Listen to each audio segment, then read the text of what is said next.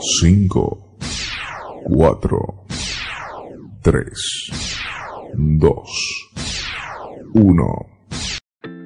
Saludos a todos los oyentes. Soy Jesús Escudero y en este primer episodio hablaremos acerca de la educación peruana. Vamos a profundizar en un tema crucial que afecta a nuestro país, el nivel educativo en los colegios nacionales.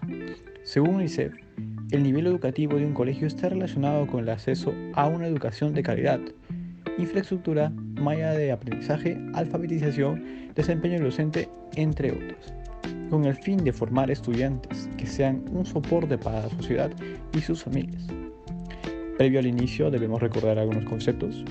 Cuando nos referimos al aspecto de infraestructura pública, hacemos hincapié al conjunto de instalaciones que brinda el Estado para desarrollar las actividades que se requerirán. Por otra parte, la malla de aprendizaje es aquella que permite orientar al docente sobre lo que deben aprender los alumnos en cada grado. Así como también tenemos a la alfabetización, que se determina como un proceso continuo de aprendizaje y conocimiento de, de la lectura, la escritura y el uso de los números a lo largo de la vida. Durante los próximos 15 minutos abordaremos este asunto desde diferentes ángulos. Primero, explicaremos algunos datos sólidos que arrojan luz sobre la situación actual. Asimismo, brindaremos apreciaciones críticas y contaremos nuestras experiencias personales. Esperamos invitar a la reflexión y proponer recomendaciones para este desafío que afrontamos desde hace muchos años. Recordemos que es necesario reconocer nuestras carencias para brindar un mejor futuro a las siguientes generaciones. Así que prepárate para un episodio informativo lleno de soluciones. Comencemos a desentrañar el estado de la educación del Perú en este episodio de Realidad Educativa. La educación es un derecho fundamental de todos los niños y niñas, pero también es un desafío que requiere el compromiso de toda la sociedad. En nuestro Perú la pandemia nos ha agravado las brechas educativas que ya teníamos, dejando a millones de estudiantes sin acceso a una educación de calidad y con el riesgo de abandonar sus estudios. Por eso me parece muy importante la iniciativa que está tomando UNICEF, que es lanzar la misión posible por la educación, que busca sensibilizar y movilizar a todos los actores sociales para priorizar la educación y brindar soluciones urgentes a esta problemática. Ahora, para entender mejor esta situación, les vamos a dar el contexto. Ana de Mendoza, quien es representante de UNICEF en nuestro Perú, subraya la urgencia de abordar el déficit de infraestructura educativa, la deserción escolar y la pobreza infantil, buscando así movilizar el Estado, al sector privado y ciudadanía para priorizar la educación y abordar la necesidad de una respuesta inmediata a través de este programa que está lanzando UNICEF. Eh, se invita a contribuir a una campaña de recaudación de fondos para equipar las aulas y proporcionar recursos educativos a estudiantes en regiones necesitadas. Yo como estudiante de un colegio estatal he vivido en carne propia las dificultades que implica estudiar en medio de una crisis sanitaria y social. No todos mis compañeros tenían acceso a una computadora o tenían acceso al Internet. Muchos han tenido que dejar el estudio para poder trabajar y así ayudar a sus familias además de no tener la posibilidad de entrar a una universidad nacional por el nivel paupérrimo que se brinda en secundaria.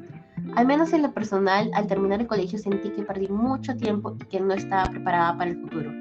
Es por eso que yo me estoy uniendo a la causa de misión posible por la educación y les pido que también lo hagan. Es hora de que todos nos pongamos la camiseta por la educación y apoyemos esta causa, para así poder contribuir con una donación que pueda ayudar a equipar las aulas y proporcionar recursos educativos a los estudiantes más necesitados en zonas rurales o podemos difundir también el mensaje en nuestras redes sociales y exigir al Estado que invierta más en la educación.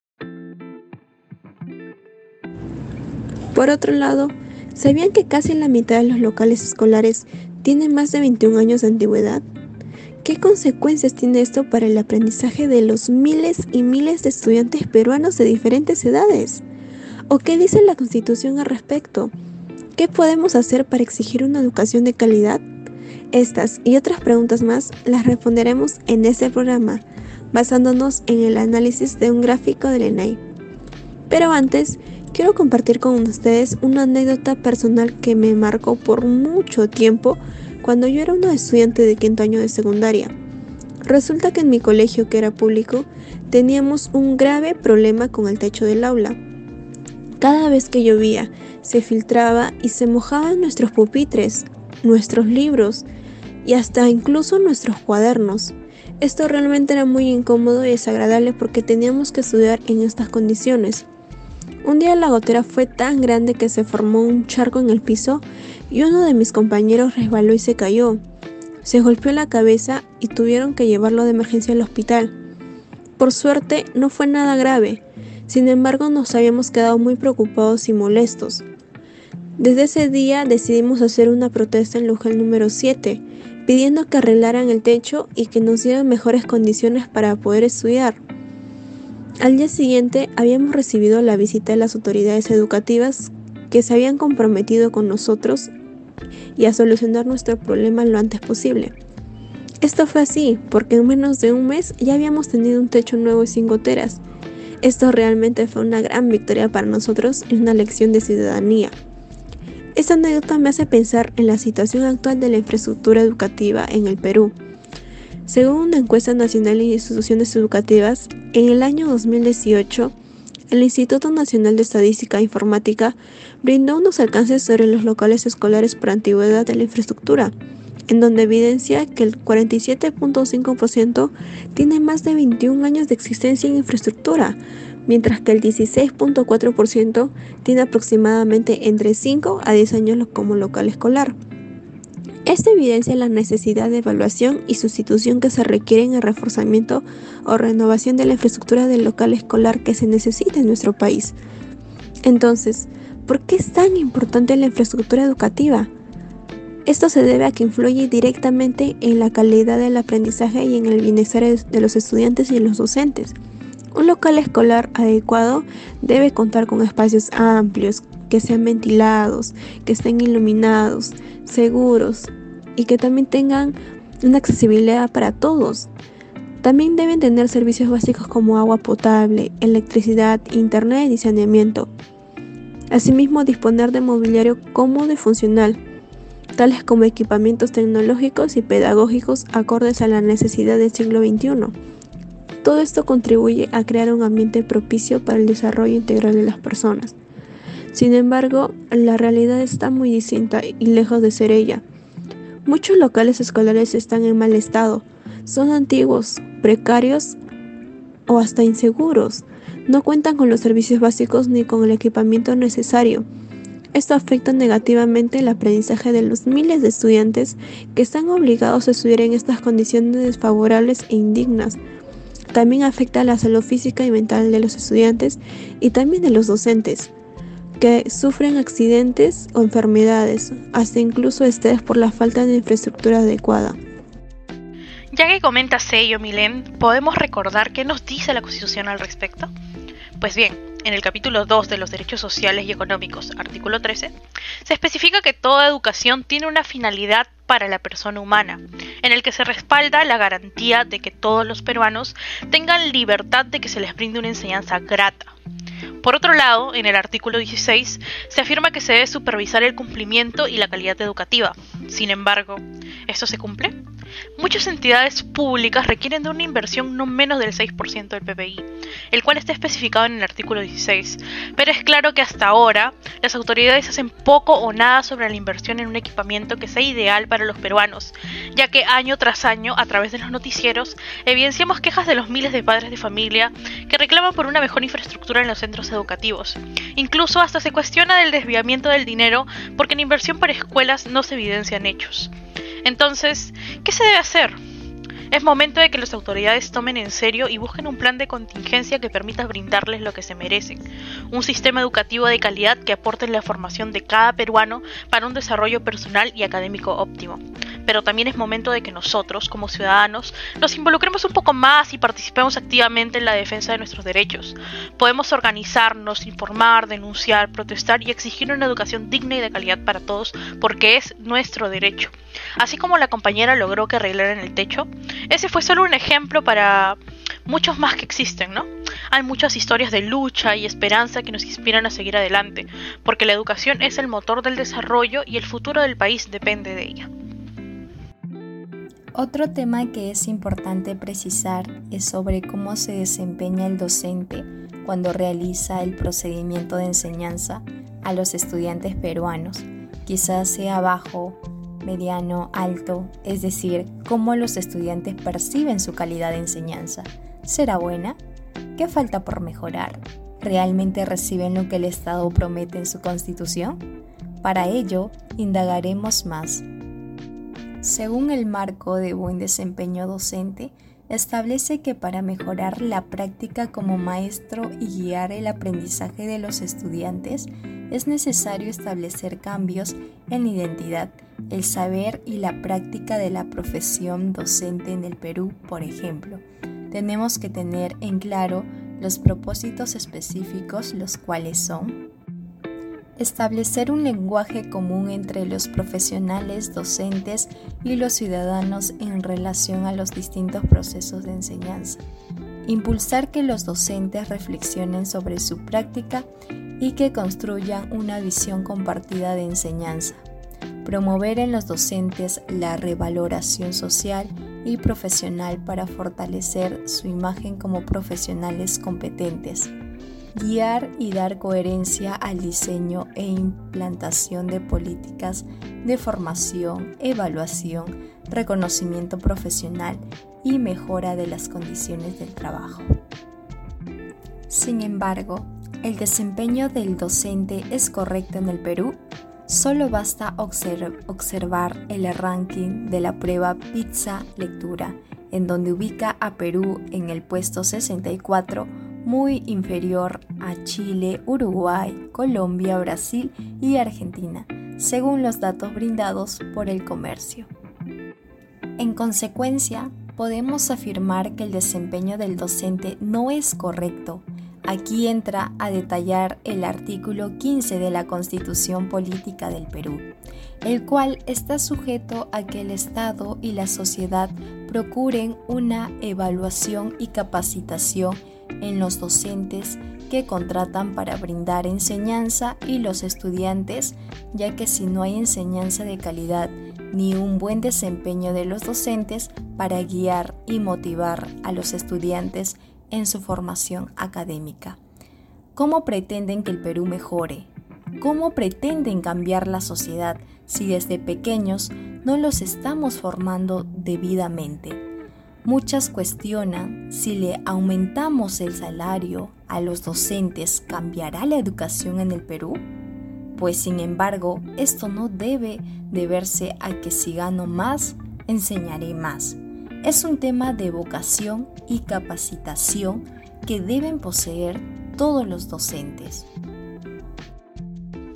Buenas, hoy les traigo un tema muy interesante y relevante, la malla de aprendizaje en el Perú.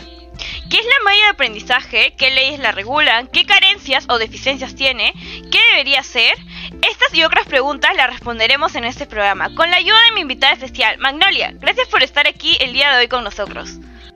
Hola, gracias por la invitación. Es un gusto compartir con ustedes mi conocimiento sobre la malla de aprendizaje en el Perú. Magnolia, para empezar, ¿podrías explicarnos qué es la malla de aprendizaje y por qué es importante?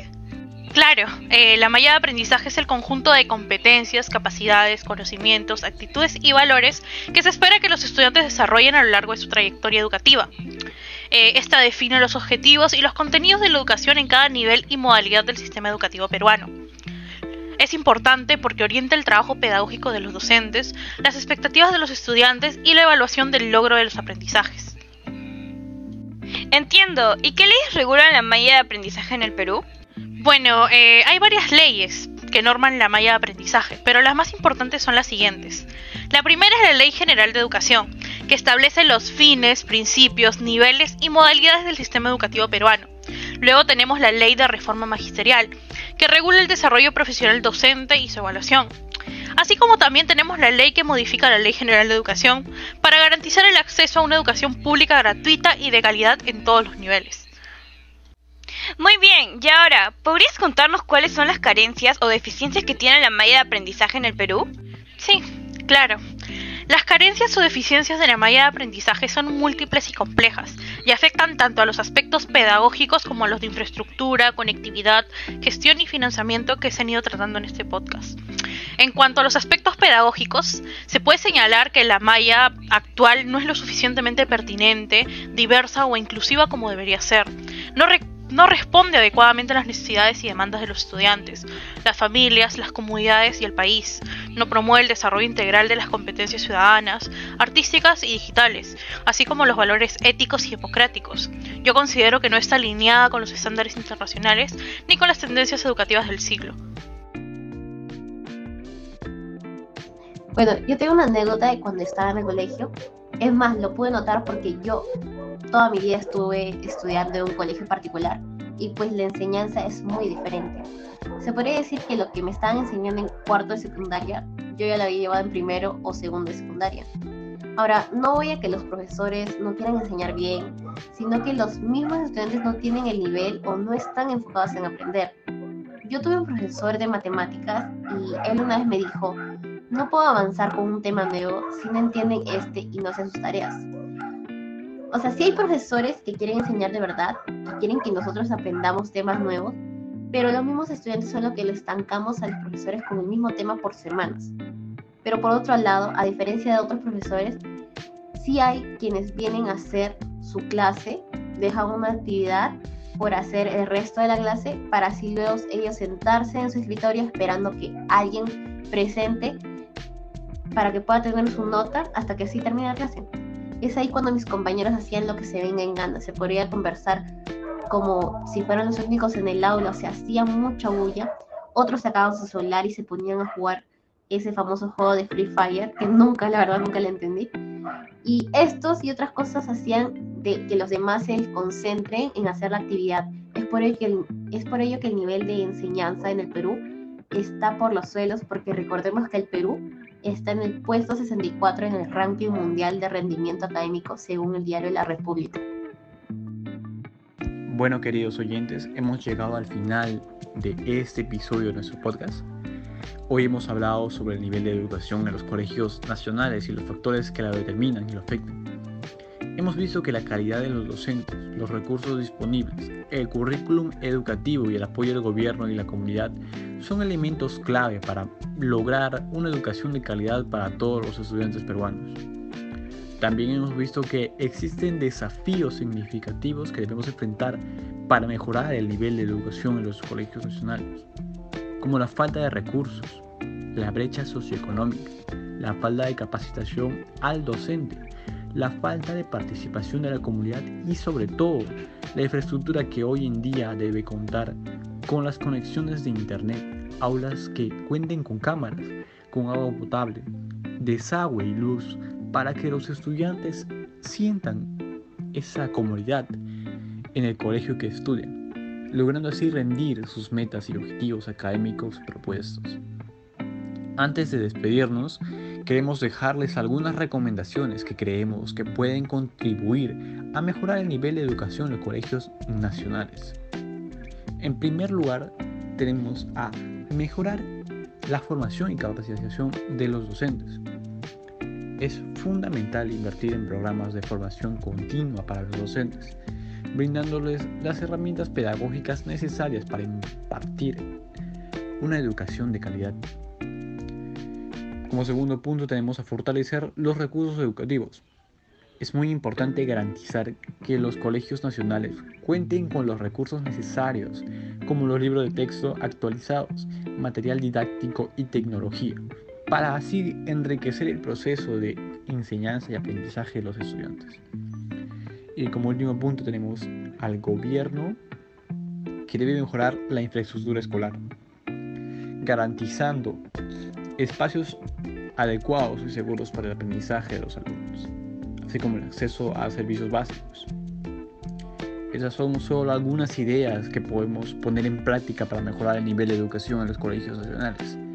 Pero también queremos escuchar sus opiniones, sugerencias y experiencias al respecto. Pueden dejarnos sus comentarios en nuestras redes sociales. Nos encantaría saber qué piensan sobre este tema tan importante Muchas gracias por acompañarnos en este episodio. Esperemos que les haya gustado, les haya hecho reflexionar sobre el nivel de educación en los colegios nacionales. Nos vemos en un próximo episodio. Hasta pronto.